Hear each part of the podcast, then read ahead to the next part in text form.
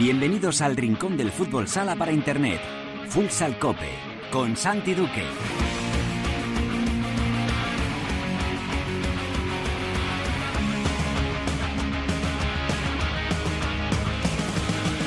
Hola, ¿qué tal? Bienvenidos a Futsal Cope, la casa del fútbol sala, en cope.es.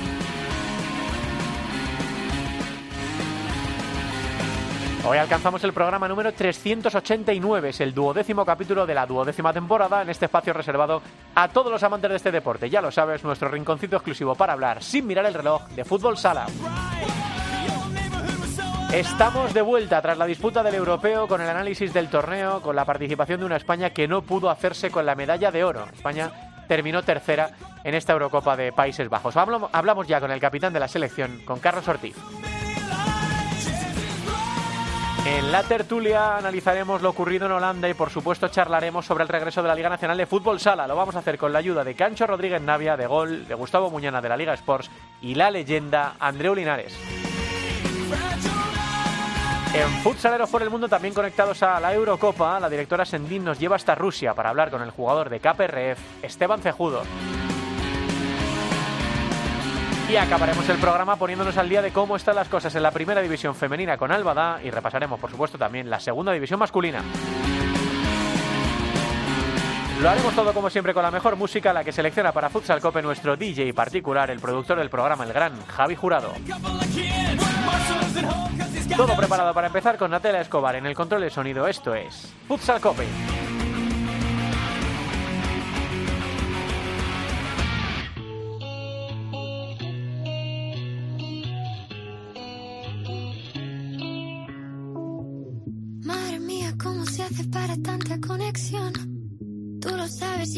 Vamos a otra habitación donde nadie, nadie puede oírnos. Se nota en mi boca que yo no quiero hablar, porque desde que estás aquí, aquí cerca de... Bueno, estamos ya en febrero, pero lo suyo es ambientar este Futsal Cope con algunos de los temas que están marcando duro el inicio de este año. Y desde luego esta canción se está escuchando, es súper pegadiza y suena así este Formentera de Aitana y Nicky Nicole.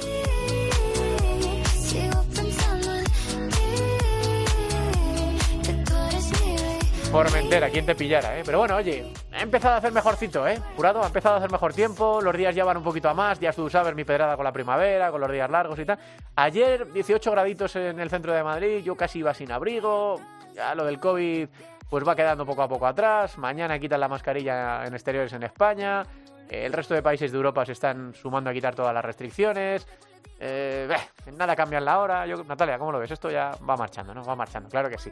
Bueno, lo que no pudo ser fue la victoria definitiva de España en la Eurocopa de eh, estos Países Bajos que acaba de finalizar. España fue tercera. Caímos con la que se ha convertido en nuestra bestia negra porque nos eliminó en el Mundial en cuartos y porque nos ha eliminado en las semifinales. Portugal, en la nueva selección de moda, la nueva selección que manda en Europa y también en el mundo. A nivel de clubes ocurre algo similar. Y luego sí que podemos pudimos rescatar una medalla de bronce frente a Ucrania en ese partido por el tercer y cuarto puesto. El partido de Ucrania eh, supuso el último partido en una trayectoria inmaculada, la del capitán, la del mariscal Carlos Ortiz, que con 215 partidos como internacional eh, dice adiós a la, a la selección española. Y hoy queríamos honrarle aquí en este Futsal Cope. Hola, eh, capitán, ¿qué tal? Muy buenas tardes. No, hola Santi, ¿cómo estás? Bueno, ya Buenas re- tardes. has regresado ya a entrenar con, con el Barça, poco a poco, eh, Carlos, dejando atrás el europeo y empezando otra vez a rodar, porque vuelve la Liga Nacional de, de Fútbol Sala.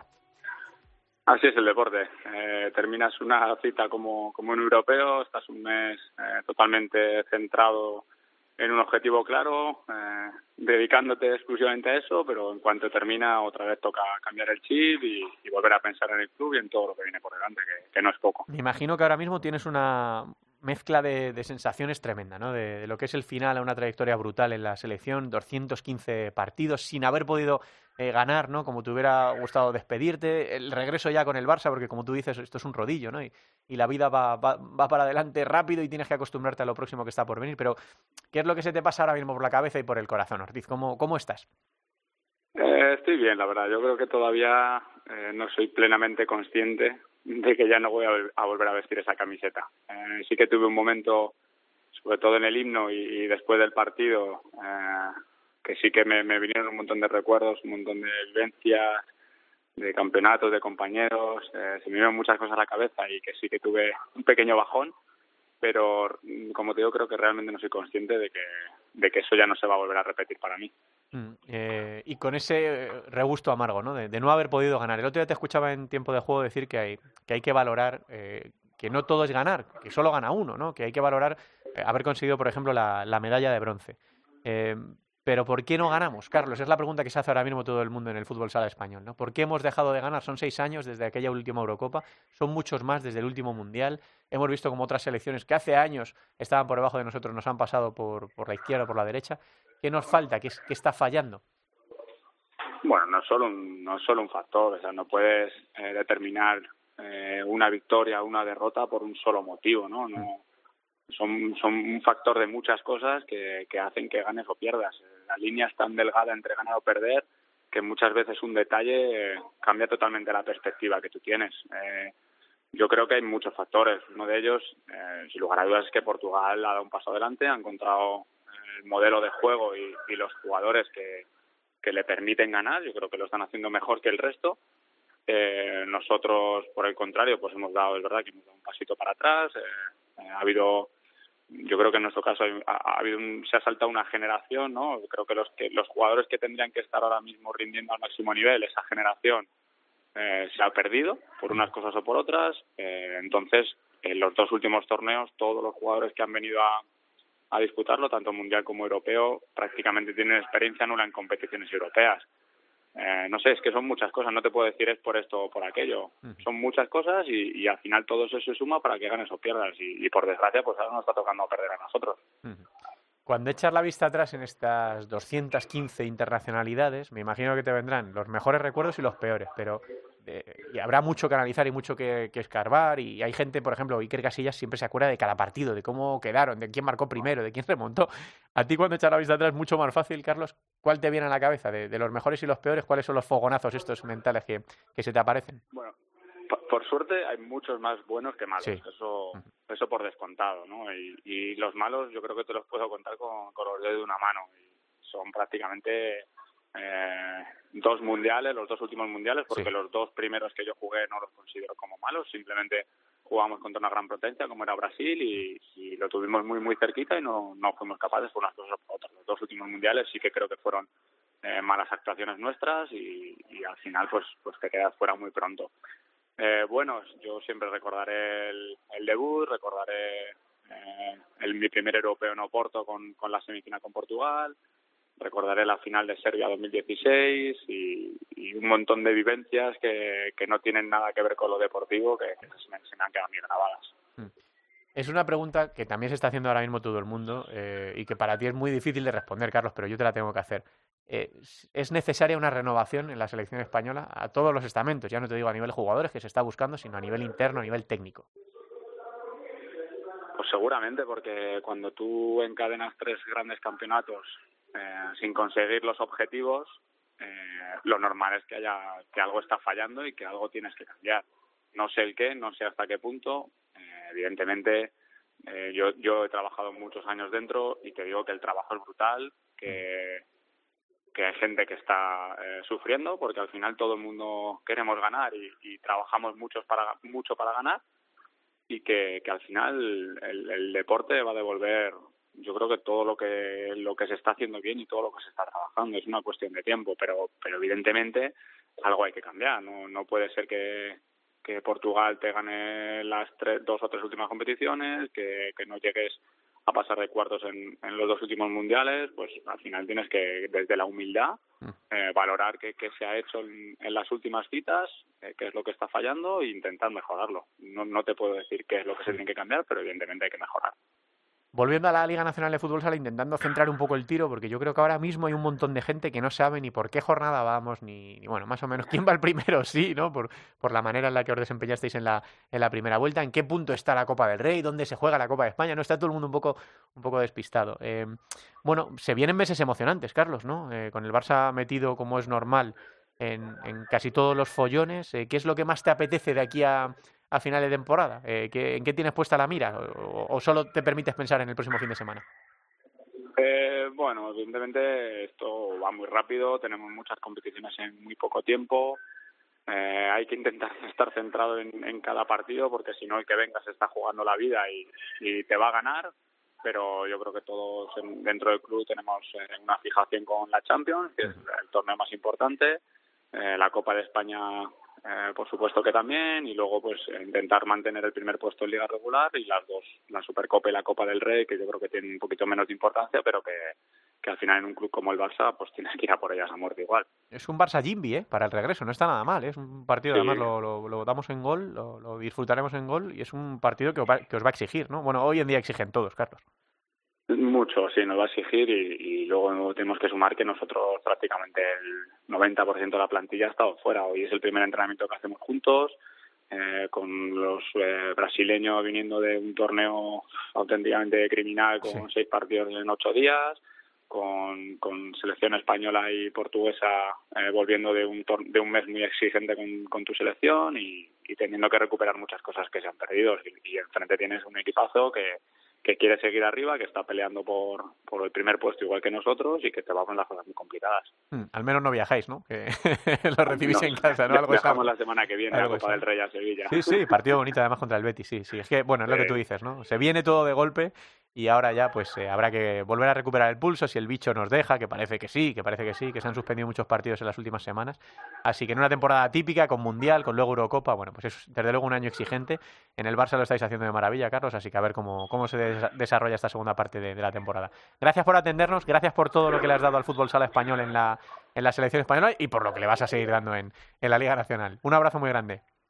Muchas gracias, Santi. Un abrazo muy fuerte. Carlos Ortiz, eh, capitán de la selección española, lo deja con 215 internacionalidades, pero sigue regalándonos su fútbol sala en el Barça. La tertulia de Futsal Cope. ¿Qué me hizo usted? Que la quiero volver a ver y volverla a besar. Yo te pasé a buscar, buscar. Es que la bella queda contigo, con nadie más la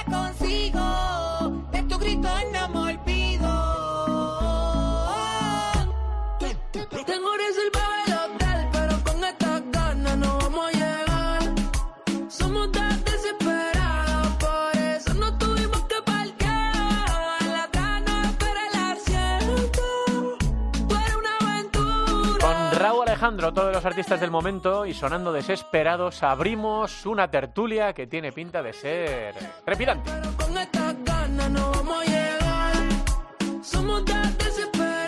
Saludamos ya a Gustavo Muñana, compañero de la Liga Sports y de Pista Azul. Hola Gus, ¿qué tal? Muy buenas tardes. Un saludo, encantado de estar aquí en Futsal Cope con todos vosotros, Santi. Igualmente. Está por ahí también eh, mi compañero de batallas en gol, Cancho Rodríguez Navia. Hola Cancho, ¿qué tal? Muy buenas tardes. Hola, eh, Santi, compañero de batalla, pero no de vacaciones, ¿eh? No de vacaciones. hay mucha diferencia. ¿Tú, te has ido de vacaciones o algo? Yo no, yo estaba no, no, no, no. En Madrid, ¿Sin más? Nada, nada, todos, todos nos hemos quedado en Madrid, todos, todos. Y está por ahí la leyenda también, Andreu Linares. Hola, Andreu. Hola, buenos días. ¿Qué tal? ¿Cómo estás? ¿Cómo va todo? Pues muy bien, encantado de estar con, junto a vosotros y con ese elenco de, amigos. Sí, es así, es así, es así. Bueno, pues nada, eh, queríamos empezar con fuerza nuestro regreso de Futsal Cope después de unas semanas, eh, analizando lo que ha ocurrido en una Eurocopa en la que España no ha podido ganar.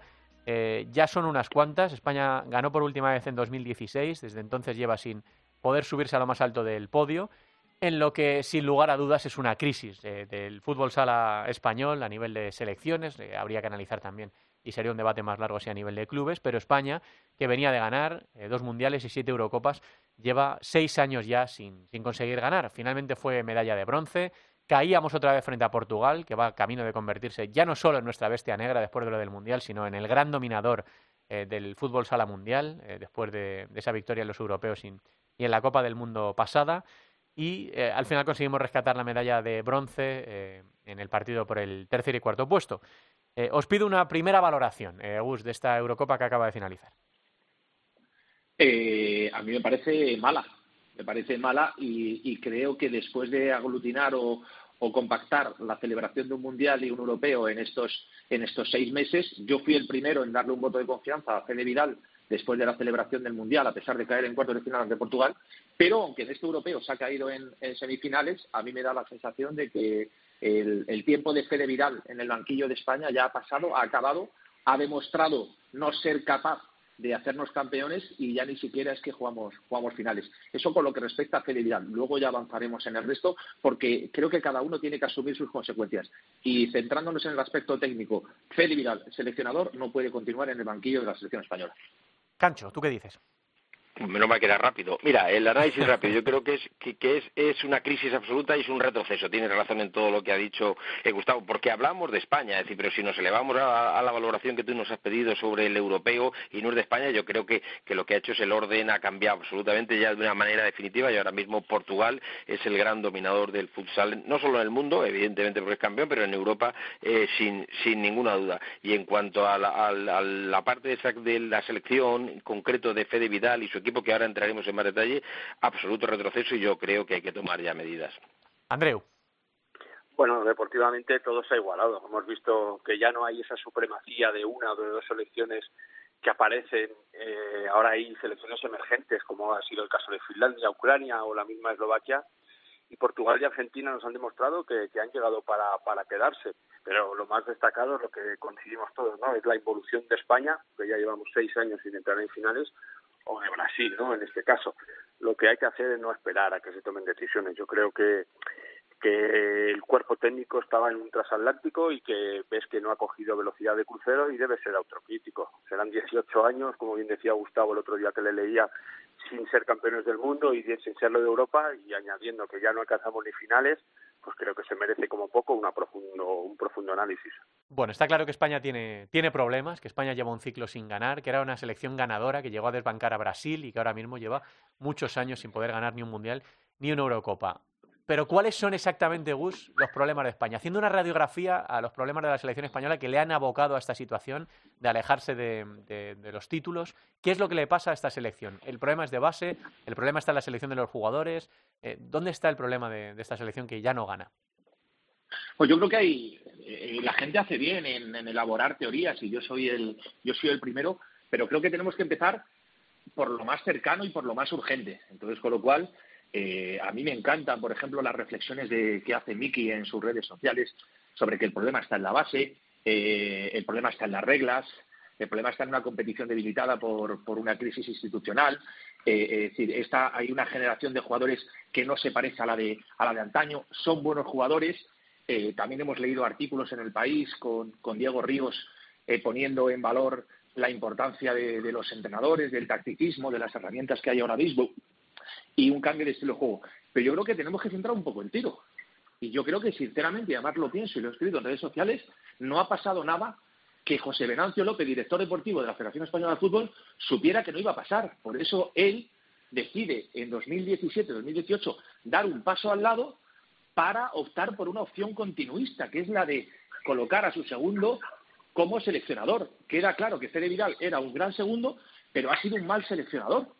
Y entonces, con lo cual, el máximo responsable de la situación de la selección española, Santi, porque a mí me parece tremendamente injusto o demagógico que empecemos a hablar de la crisis del fútbol sala español por, por, los resultados de la selección. Primero vamos a hablar de la crisis de la selección y luego, Santi, si quieres, hacemos otro programa o hacemos a lo mejor una megaponencia en, la que hablamos de la situación del fútbol sala español, porque ahí había muchos variantes. Por eso yo no me quiero alejar del debate. Y yo lo he dicho, creo que después de 15 años España ha dejado de tener un modelo vigente. Si alguna vez, si alguna vez con Venancio López lo ha tenido, ha dejado de tener un modelo y eso exige, como decía Cancho, como decía Andreu, un análisis profundo por parte de quien le compete, y le compete a Pablo Lozano, presidente del Comité Nacional de Fútbol Sala.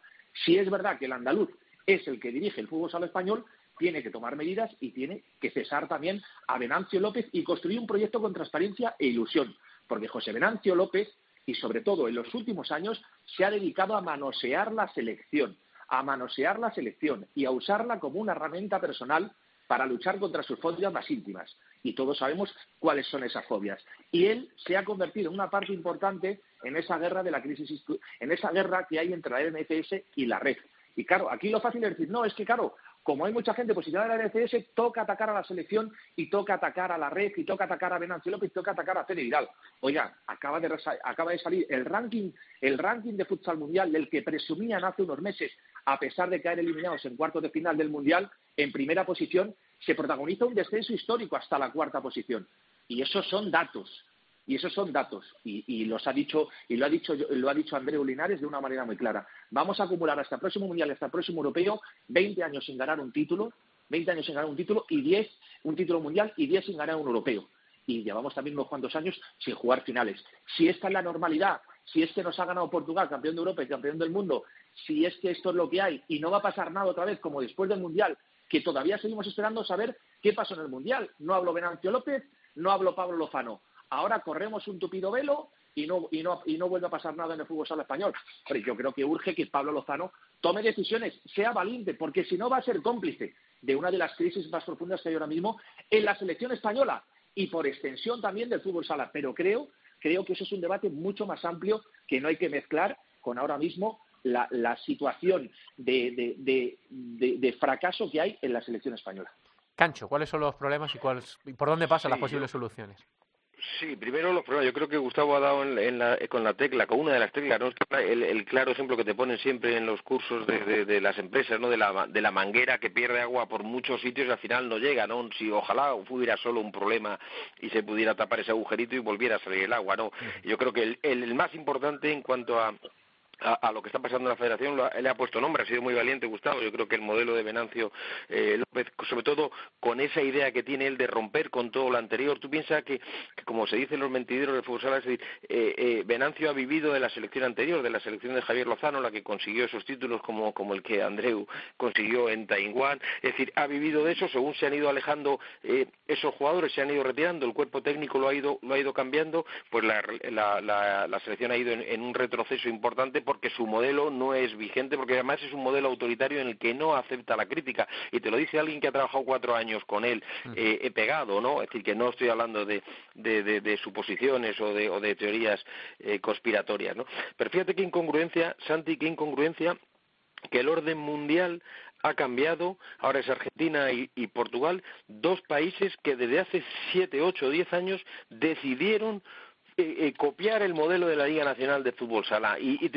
lo hicieron de una manera eh, descarada. O sea, vinieron, viajó gente de la Liga Nacional a esos países, se sentaban con la Liga Nacional, iban a, todos los eventos, es decir, vieron que era un modelo que funcionaba y lo han aplicado. Resultado, son campeones del mundo y de Europa. Y aquí, que teníamos ese modelo, lo que surge es dinamitarlo. Lo que surge desde la federación, en, en esa corriente capitaneada otra vez por la misma persona y apoyada por Rubiales con ese asalto al fútbol sala, lo que estamos haciendo es, destruyendo lo que ya teníamos. Y ahora, si quieres, entramos en la parte deportiva, que es importante también. Es decir, yo no voy a entrar en jugadores, podían ir unos, no podían ir otros, pero sí es, a la deriva en la que hemos entrado, eh, sobre todo eh, es eh, Fede Vidal, al que yo le tengo un cariño especial, porque incluso le convocamos cuando éramos seleccionadores para jugar con nosotros, es decir, que no hay ninguna animadversión, pero es verdad que le ha venido grande. Es decir, hay, hay algo que es, es, es palpable, como dice Gus con los datos. Él tiene una situación complicada, y hablo de temas deportivos una situación de un partido complicado en el Mundial de Lituania, tres meses que pudimos comentar, y se bloquea. O sea, no hay soluciones, un 0-2, en el segundo tiempo se bloquea, no sabe qué hacer. Lo puedo entender, ¿eh? porque todos eh, eh, en un momento determinado tenemos ese bloqueo. Pero a partir de ahí, acordaros lo que se generó en las redes sociales, tenía que haber tenido un tiempo muerto, tenía que haber jugado de cinco, tenía que haber recuperado la pelota, tenía que haber puesto a este o a otro para hacer. Bueno, le dieron soluciones. Y además, ahora como está tan de moda, hay tantos entrenadores y tanta gente que sabe en las redes sociales de, aunque no se hayan puesto un chándal, todo el mundo sabe ahora ya de, de estrategias. Bueno, pues le dieron soluciones.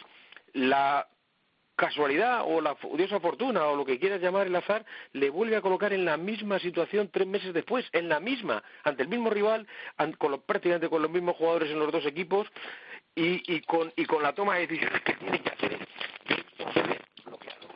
descompuesto con la, en, la, en, la, en las imágenes que se veían en televisión y ya termino. Y sobre todo una cosa que es muy preocupante y yo quería destacar aquí eh, no le he visto apoyado por el equipo técnico. Yo tengo la relación aquí de, la expedición técnica la que fue a, Lituania son 18 personas más que jugadores. Pues a mí me ha dado la sensación de que a Fede le han dejado solo desde arriba desde el lado y desde abajo. Andreu, tú que lo, que lo viviste como jugador, eh, este caso, eh, la época gloriosa de la selección española, me imagino que te dolerá más, ¿no?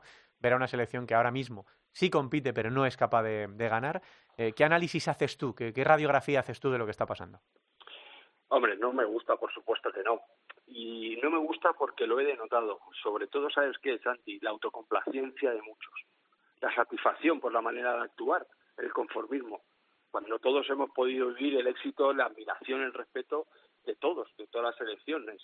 Y ese inconformismo o ese conformismo me choca, me duele. Podríamos hablar de las reglas que se han de modificar, que se ha de crear una comisión o si ya la hay, para darle una vuelta, que entiendo que cada vez hay menos espectáculos, con un juego muy previsible y sobre todo con mucho juego posicional y poco de desborde del uno contra uno.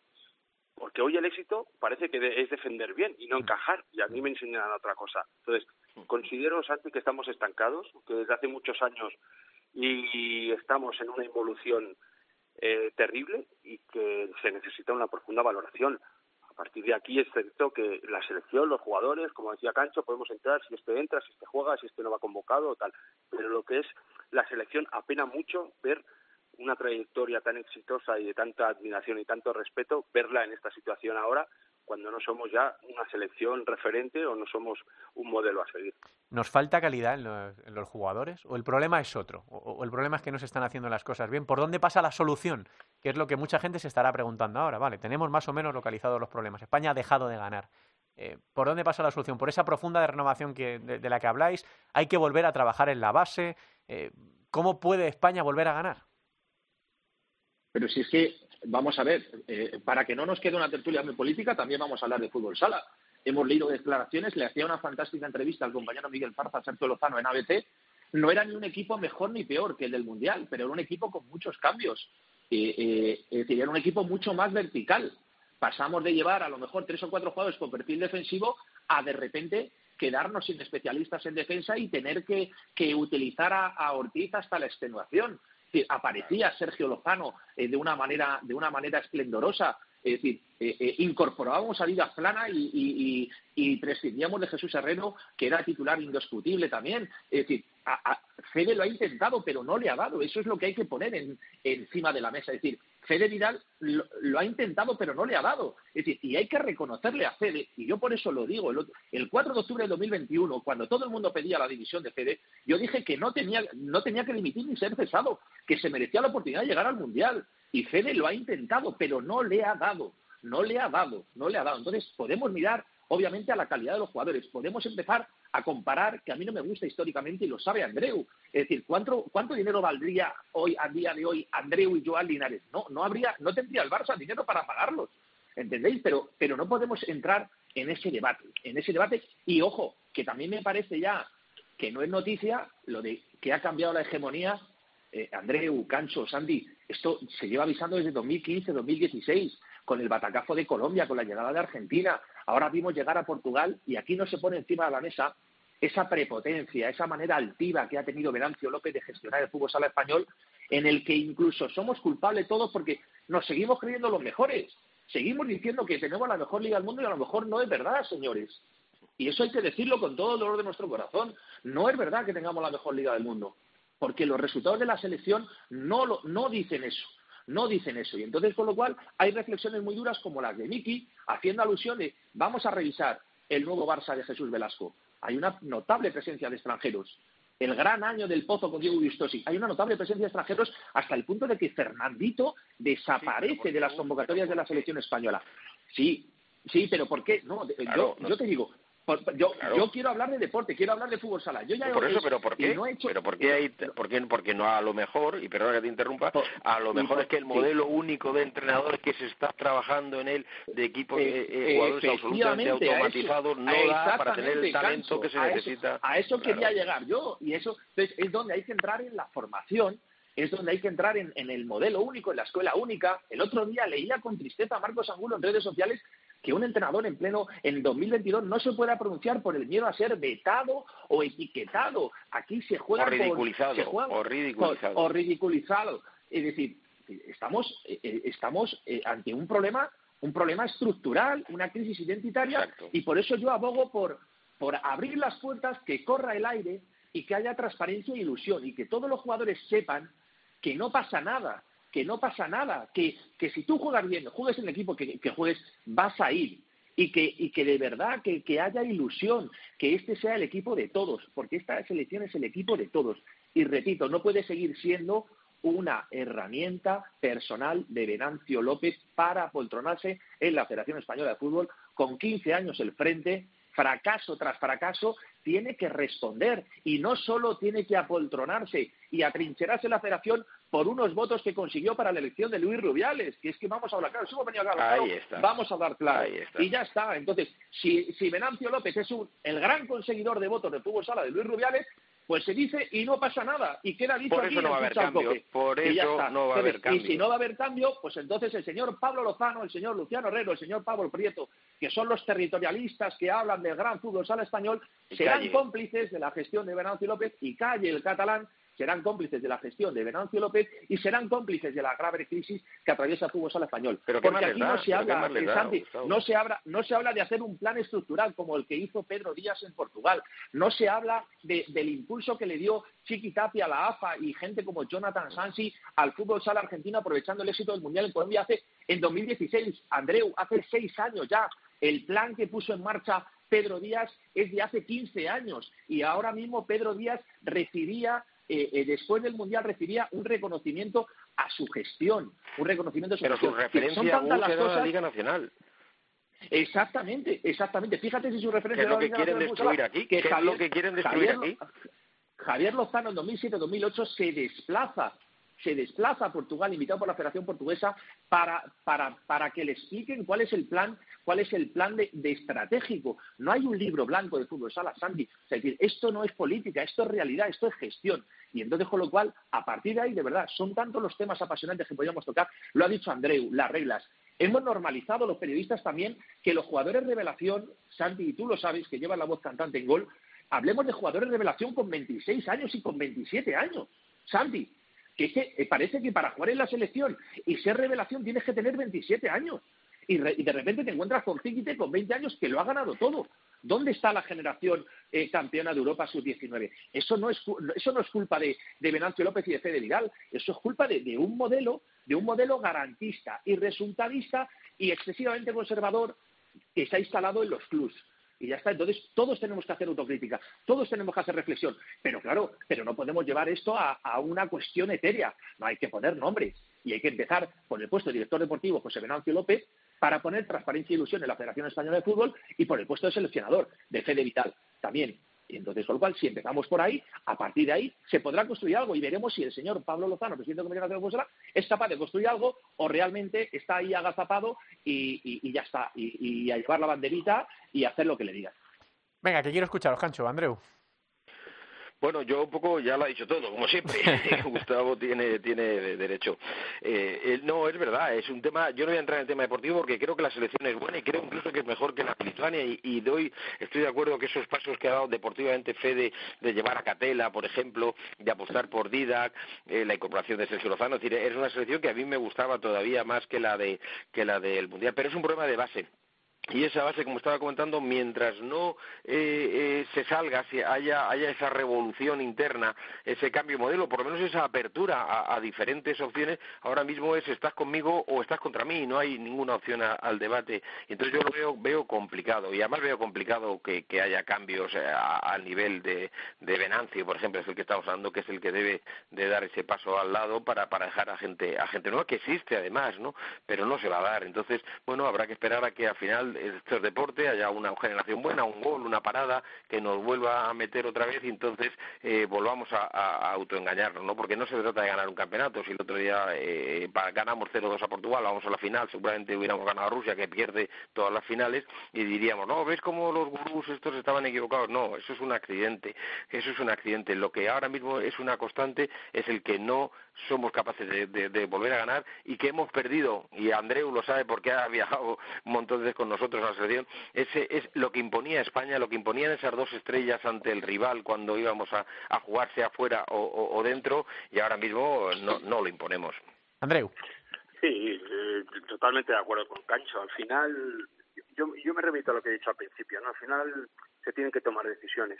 Se, se, ha dejado trabajar a un cuerpo técnico, se ha dejado trabajar durante muchísimo tiempo a, a, gente que ha querido pues pues intentar cambiar cosas y hemos visto que con el paso del tiempo pues pues no, no, no se han cumplido, no se han hecho. Eh, lo que decía al principio, si tú tienes un transatlántico y ves que no coge velocidad de crucero, pues algo no está funcionando bien.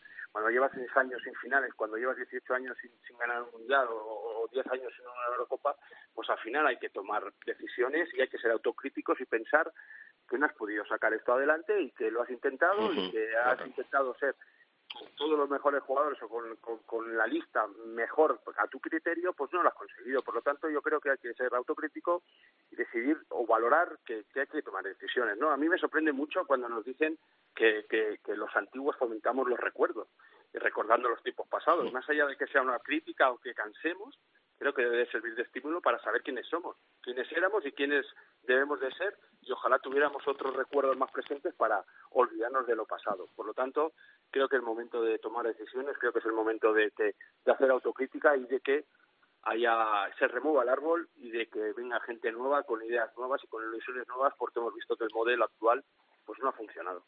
Bueno, pues eh, no, no, podemos ir más allá. En esta, en esta tertulia, tenemos que dejarlo aquí, pero es el análisis que, hemos querido hacer con, con, con, Gustavo, con Andreu y con, con Cancho de lo que ha pasado en este europeo que confirma que a España se le ha marchado la estrella, que se le ha marchado el, el brillo, que no da para llegar a ganar eh, por todos los eh, problemas, por todas las circunstancias de las que hemos hablado.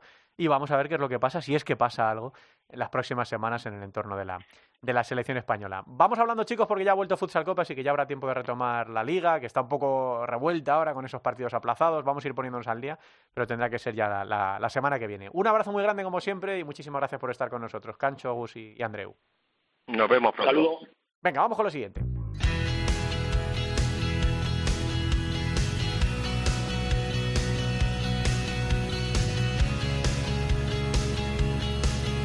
En Futsal Cope, futsaleros por el mundo.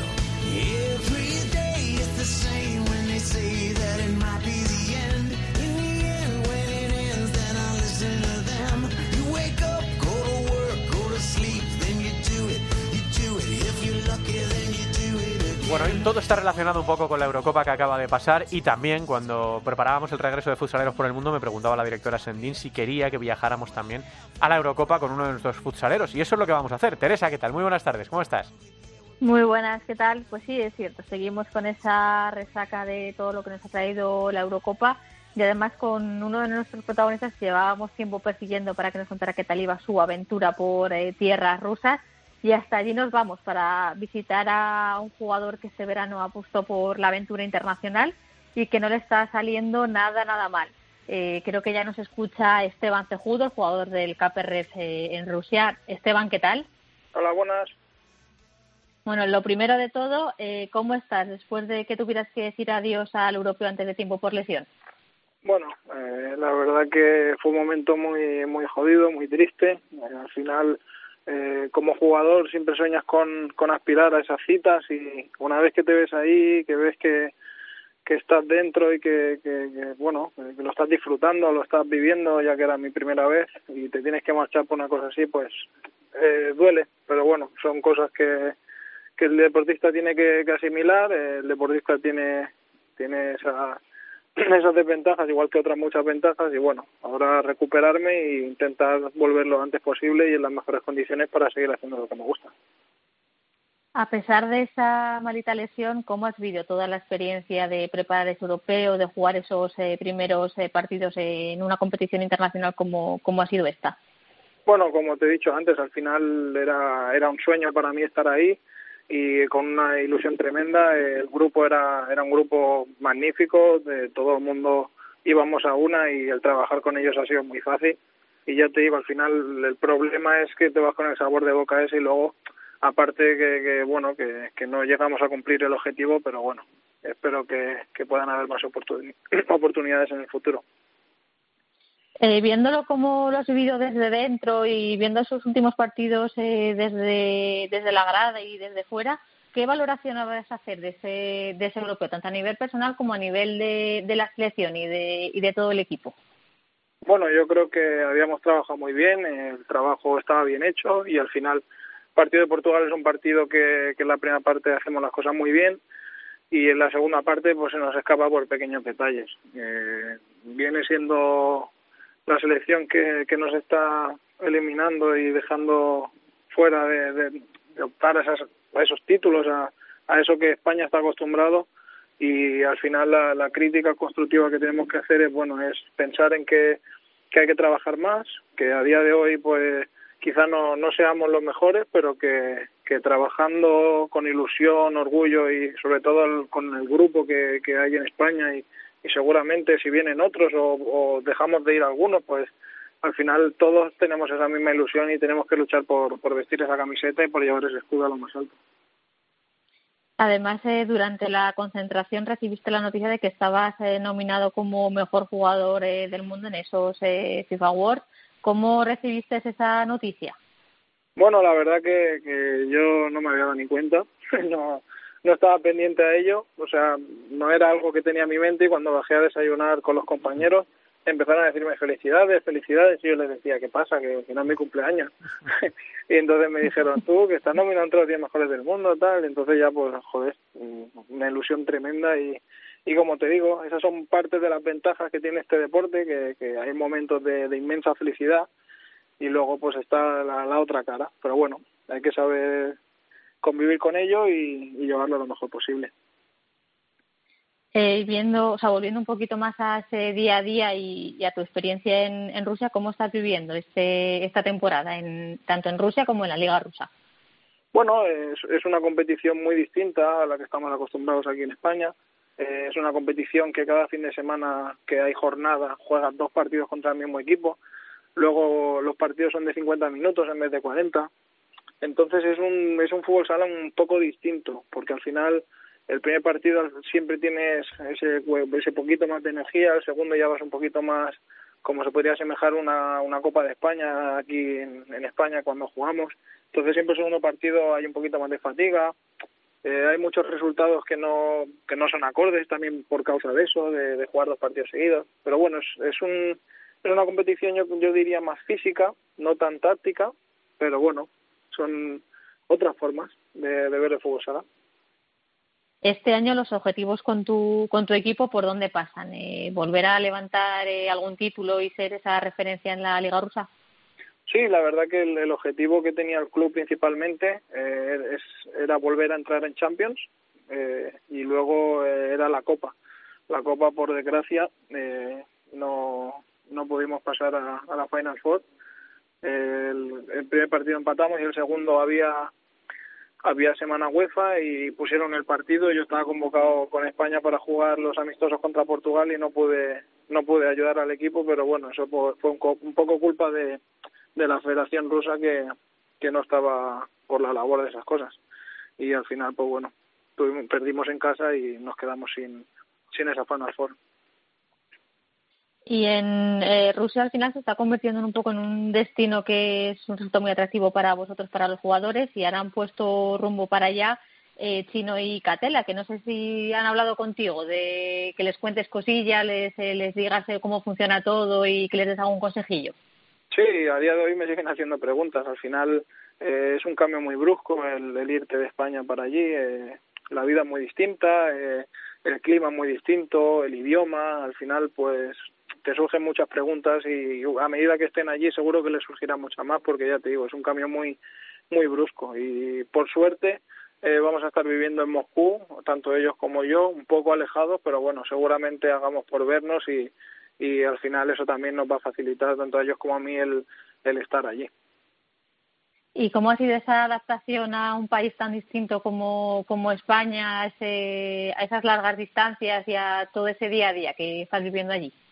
Bueno, al principio un poco difícil. Eh, yo siempre había estado cerca de casa, había estado en clubs que al final siempre algún fin de semana que otro te acaba yendo a casa y bueno como te había dicho era es, un cambio brusco en el, en el que al principio pues sufrí sobre todo de de, de, de esa nostalgia de ese echar de menos a los tuyos de, de sentirte solo pero bueno poco a poco eh, al final te vas acostumbrando estás allí trabajando y también te haces un poco más al grupo porque al principio el idioma también es un, es un es una contra que tienes allí porque no tienes cómo comunicarte.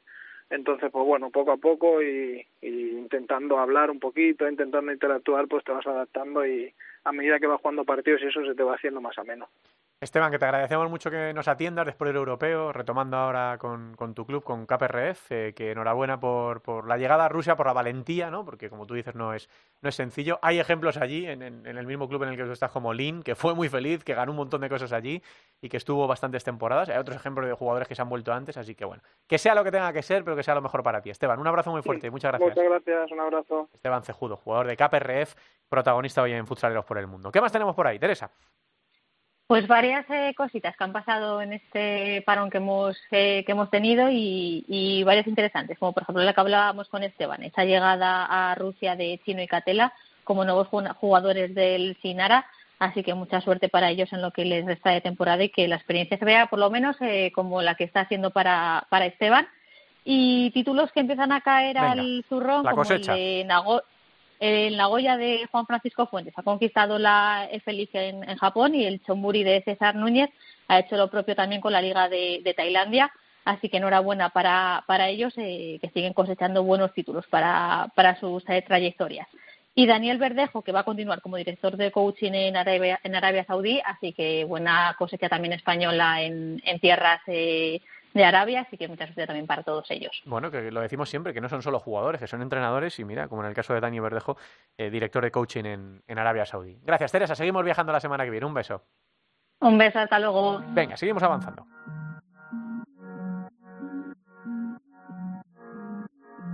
En Futsal Cope, Fútbol Sala Femenino. Cae la noche, yo beber de nuevo. Estoy pensando en tu piel, dime qué voy a hacer para llegarte tan lejos.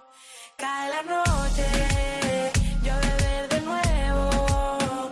Tú me llamas al fondo, que a mi corazón yo siento que me alejo. Me enteré que te vieron por ahí. Dice que te hice mal, pero sabes Suena Cae la noche de la Gran Canaria Peta Z que nos sirve para charlar con una pampaneadora nata, como es Alba Da. Hola Alba, ¿qué tal? Muy buenas tardes. Hola, buenas tardes. Bueno, estamos de vuelta, estamos de vuelta. Nos ha costado un poquito, ¿eh? Nos ha costado, pero ya estamos de vuelta después de el parón que hemos hecho también nosotros por el europeo y por, bueno, el bichito que nos ha estado molestando un poquito, pero ya estamos de vuelta y vamos a poner a la gente al día, Alba, de cómo está la cosa en la primera división femenina, porque finalizaba hace bien poquito la primera vuelta, empieza la segunda vuelta. Cuéntale a la gente lo que ocurrió en la, en la última jornada. Bueno, la última jornada comenzó, como dices, la segunda vuelta de esa primera división de fútbol sala. Eh, con auténticos partidazos y resultados importantes como esa derrota de Universidad Alicante 2-6 frente a Roldán en un partido muy importante para luchar por esos puestos de playoff por la lucha por el título. También victoria importantísima de Leganés 5-2 frente a Atlético Torcal. Victoria, como no, de Atlético Navalcarnero 5-1 frente a Marín. También ganó en un duelo igualado eh, Pollo Pescamar 5-1 al Corcón. Ourense en Vial y empató a 3 eh, frente a Móstoles en ese duelo entre el cuarto y el quinto clasificado. Luego vamos a recordar un poco cómo está la clasificación porque está todo igualadísimo. Esta segunda vuelta va a ser espectacular. También victoria de Peñas Clubes 3-1 frente a Juventud. Sala Zaragoza perdió 3-5 frente a Rayo Majadahonda, un, una victoria para Rayo Majadahonda vital para alejarse de los puestos de descenso y en el partido de la jornada empate a dos entre Torreblanca, Melilla y Burela. Era el partido de la jornada porque como todo el mundo sabe, Amandiña, la mejor jugadora sí. del mundo, ha fichado por Torreblanca, Melilla, se enfrentaba a la segunda mejor jugadora del mundo, en este caso Peque, que juega en Burela, así que ha sido un duelo eh, espectacular en el que hemos podido disfrutar de las dos mejores jugadoras del mundo y un partido que, que a no ser muy habitual en fútbol sala, acabó con empate, en este caso empate a dos. Bueno, pues vamos a repasar entonces cómo está la clasificación para ir retrotrayendo a todo el mundo a, a la situación que vive ahora mismo la primera división femenina. Alba. Bueno, pues eh, seguramente la gente ya sepa que el primero es Futsi, como sí. es habitual en los últimos años. Primer clasificado Futsi con 43 puntos. Lleva 14 victorias y solo un empate, ese partido que tuvo hace dos jornadas frente a Burela, en el que empataron a cero. Segundo Burela, también eh, la lógica sigue siendo la habitual dentro del fútbol sala femenino. Con 37 puntos hay seis puntos de diferencia entre Futsi y Burela. Son los dos únicos equipos que de momento no han perdido ningún partido y eh, los otros dos equipos que acompañarían a Futsi y a Burela en ese hipotético eh, playoff de la lucha por el título estaría en tercera posición Pollo y en cuarta Móstoles, con 27 puntos los dos equipos. Pero ojo, porque en quinta posición está Urense, sexto Roldán y séptimo Universidad de Alicante con 25 puntos, es decir, solo a dos puntos de esos puestos de playoff, por eso que digo que la segunda vuelta va a ser increíble porque está todo un juego. Por la parte baja, la gente también eh, va a intentar luchar por salvarse. Juventud tiene cero puntos, no ha conseguido puntuar en todo lo que lleva de temporada, así que matemáticamente parece bastante complicado que consiga mantenerse en la primera división. También Atlético Torcal, otro recién ascendido que tiene cinco puntos. Eh, va a estar complicado, pero ya sabemos que la matemática en fútbol sala no vale para nada.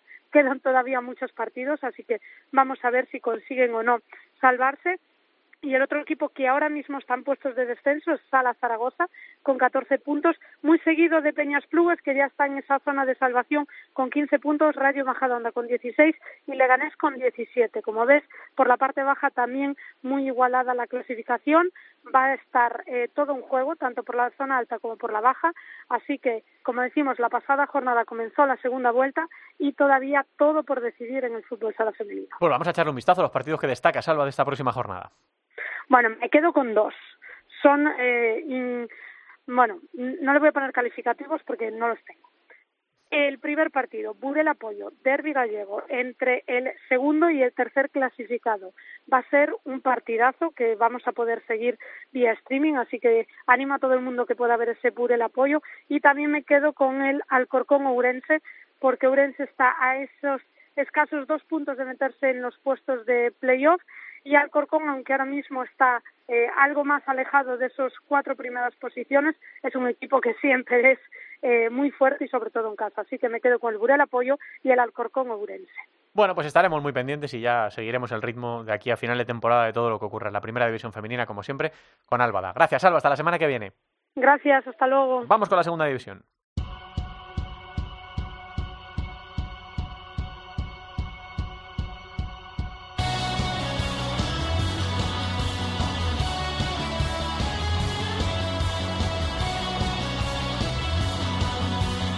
Segunda división en Futsal Cope.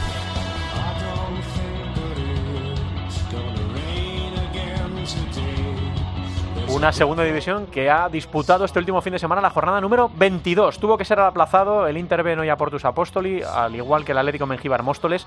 Eh, bueno, pues qué vamos a contar, que con el bicho en los últimos dos meses eh, se han tenido que suspender un montón de, de partidos. Sí se pudo jugar en Leganés 1 Talavera 0 quiere reaccionar el cuadro pepinero, que por cierto ha fichado a nuestro amigo José Carlos López. Peñíscola 4, Barça B 2, Atlético Benavente 4, Bisontes Castellón 3, Oparrulo Ferrol 3, Real Betis Futsal B 9, Elegido, Elegido Futsal 3, Visit Calvia Hidrobal 2, se aplazó también el Viso Mantequera Alcira y se jugó el Full Energía Zaragoza 2, Unión África Ceutí 2. En la próxima jornada, en la número 23, están por disputar el Barça B o Parlo Ferrol, sábado 4 de la tarde. También a las 4 el Real Betis Futsal B, Club Deportivo Leganés. Para las 5 quedará el Visit Calviedro Val Peñíscola. 5 y media Vicentes Castellón Inter B. Y para las 6 dos partidos Unión África Ceutí, Visoqueru Mantequera y Talavera Atlético Benavente. 6 y media Noya Portus Apóstol Atlético Mengíbar y Móstoles Full Energía Zaragoza. Y a las 7 el Alcira elegido futsal. Ahora mismo la clasificación en la segunda división está comandada de manera abrumadora por Noya. Es líder con 58 puntos, 19 más que Peñíscola, que es segundo con 39, Alcira tercero con 39, cuarto Bishoker con 38 y quinto elegido futsal con 36. Por abajo marca la salvación Talavera con 25 puntos y 22 partidos jugados. Visit Calviedro Val es decimocuarto con 25 puntos, también 22 partidos jugados. Debajo vienen Atlético Mengibario Parrulo, son decimoquinto y decimosexto con 23 puntos y 20 partidos jugados. El Leganés es decimoséptimo con 20 puntos y 20 partidos jugados. Y Inter B es colista de la clasificación con 14 puntos y 21 partidos. es una voz. Hay un rayo de luz que entró por mi ventana y me ha devuelto las ganas, me quita el dolor. Tu amor es uno de esos que te cambian con un beso y te pone a volar. Mi pedazo de sol Estamos en cierre con una de las mejores canciones de este inicio de 2022, Estacones Rojos de Sebastián Yatra, el colombiano que ya tiene gira preparada con paradas por España este próximo verano. Hemos vuelto, no ha sido fácil, hemos tenido que pelear contra muchos impedimentos, pero ya estamos de vuelta con el análisis de lo que ha sido el europeo y preparados ya para vibrar con una segunda vuelta, con la Copa de España, con todo lo que está por venir, que esperemos que el COVID vaya dejándonos en paz y se pueda disputar todo. Gracias a todos por estar ahí, hasta la semana que viene.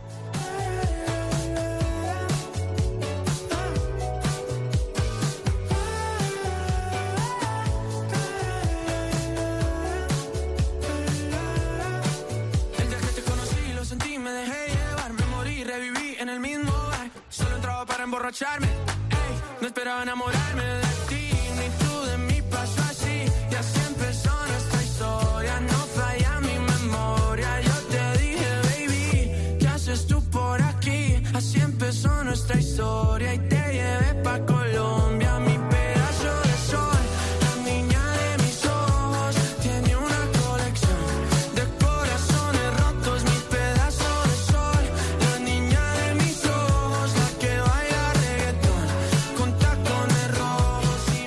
división de honor, la división de plata, el fútbol sala femenino, los jugadores españoles fuera de nuestras fronteras, la selección, todo el fútbol sala en cope.es, futsal cope.